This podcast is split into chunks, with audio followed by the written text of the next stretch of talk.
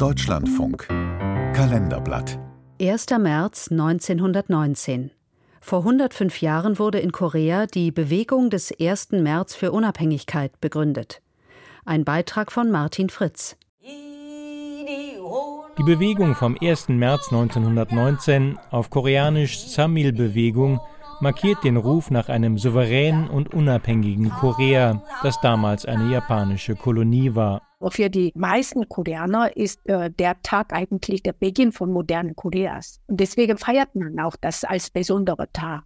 Allerdings musste der Zufall helfen, die Bewegung ins Leben zu rufen, sagt Un Jung-yi, Koreanistin an der Freien Universität Berlin. Denn die zahllosen Studenten, die sich an diesem 1. März 1919 im Pagoda Park der Hauptstadt Seoul versammelt hatten, offiziell wegen der bevorstehenden Beerdigung des letzten koreanischen Kaisers Gojong, aber in Wirklichkeit um die Verlesung der Unabhängigkeitserklärung mitzuerleben, diese Studenten warteten zunächst vergeblich. Kein einziger der 33 intellektuellen und religiösen Vertreter, die die Deklaration vorbereitet hatten und öffentlich vortragen wollten, zeigte sich. Entsprechend wuchs die Ungeduld. Dann gegen 14 Uhr hisste jemand die koreanische Flagge und der Student Chang Jae-yong, der zuvor Kopien der Erklärung angefertigt hatte, entrollte ein Papier und deklamierte die Worte laut und deutlich. Wir erklären hiermit, dass Korea ein unabhängiger Staat ist und dass die Koreaner ein sich selbst regierendes Volk sind. Wir verkünden dies den Nationen der Welt in Bekräftigung des Grundsatzes der Gleichheit aller Nationen. Und wir verkünden es unseren Nachkommen, indem wir das Recht auf nationales Überleben auf ewig bewahren. Die Historiker sind sich nicht einig, ob der Akteur im Park wirklich der Student Chang war.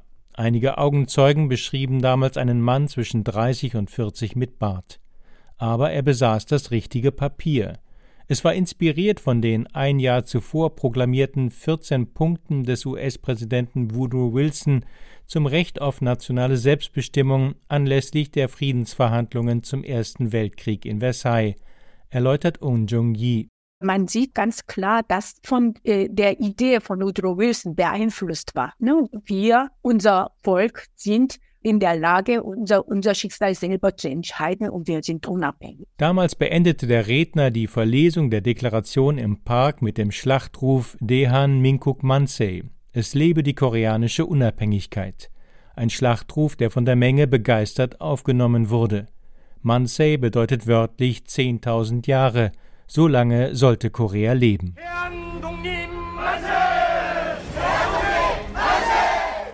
Diese Szene wird von Spielfilmen über diese Zeit aufgegriffen. Einer davon heißt Widerstand aus dem Jahr 2019. Im Frühjahr 1919 löste die Deklaration eine enorme Protestwelle aus, mit rund zwei Millionen Demonstranten in ganz Korea. Die 33 Gründer der Bewegung hatten sich am 1. März in einem Restaurant getroffen und das Dokument nur im kleinen Kreis verlesen. Sie wollten nicht mehr in den nahegelegenen Pagoda Park gehen, weil sie ein hartes Durchgreifen der Japaner gegen die Studenten fürchteten. Hätte nicht einer davon selbstständig gehandelt, dann hätten die Massenproteste womöglich gar nicht begonnen. Wenn nur die 33 nur unter sich geblieben wäre, ich weiß es nicht, was dann passiert wäre. Doch die Vorsicht der Vordenker nützte nichts. Die japanischen Besatzer schlugen die friedlichen Demonstrationen nieder und töteten schätzungsweise 7500 Koreaner oft durch Schüsse in die Menge. Zwei Jahre später änderte die japanische Kolonialregierung schließlich ihre Taktik, als die koreanischen Intellektuellen daran verzweifelten, dass die Weltöffentlichkeit gar nicht auf ihr Unabhängigkeitsstreben reagierte. Darauf ließen die Japaner koreanische Zeitungen, Schulen und Universitäten zu, so dass die Menschen glaubten, sich mit Japan arrangieren zu können.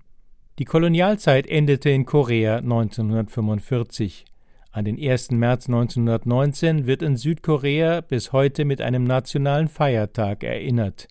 Jedes Jahr wird die damalige Deklaration in vielen Städten verlesen, es gibt offizielle Reden, die Menschen schwenken koreanische Fähnchen. So ist es in Südkorea. Die Diktatur in Nordkorea betrachtet den 1. März hingegen als gescheiterte Revolution.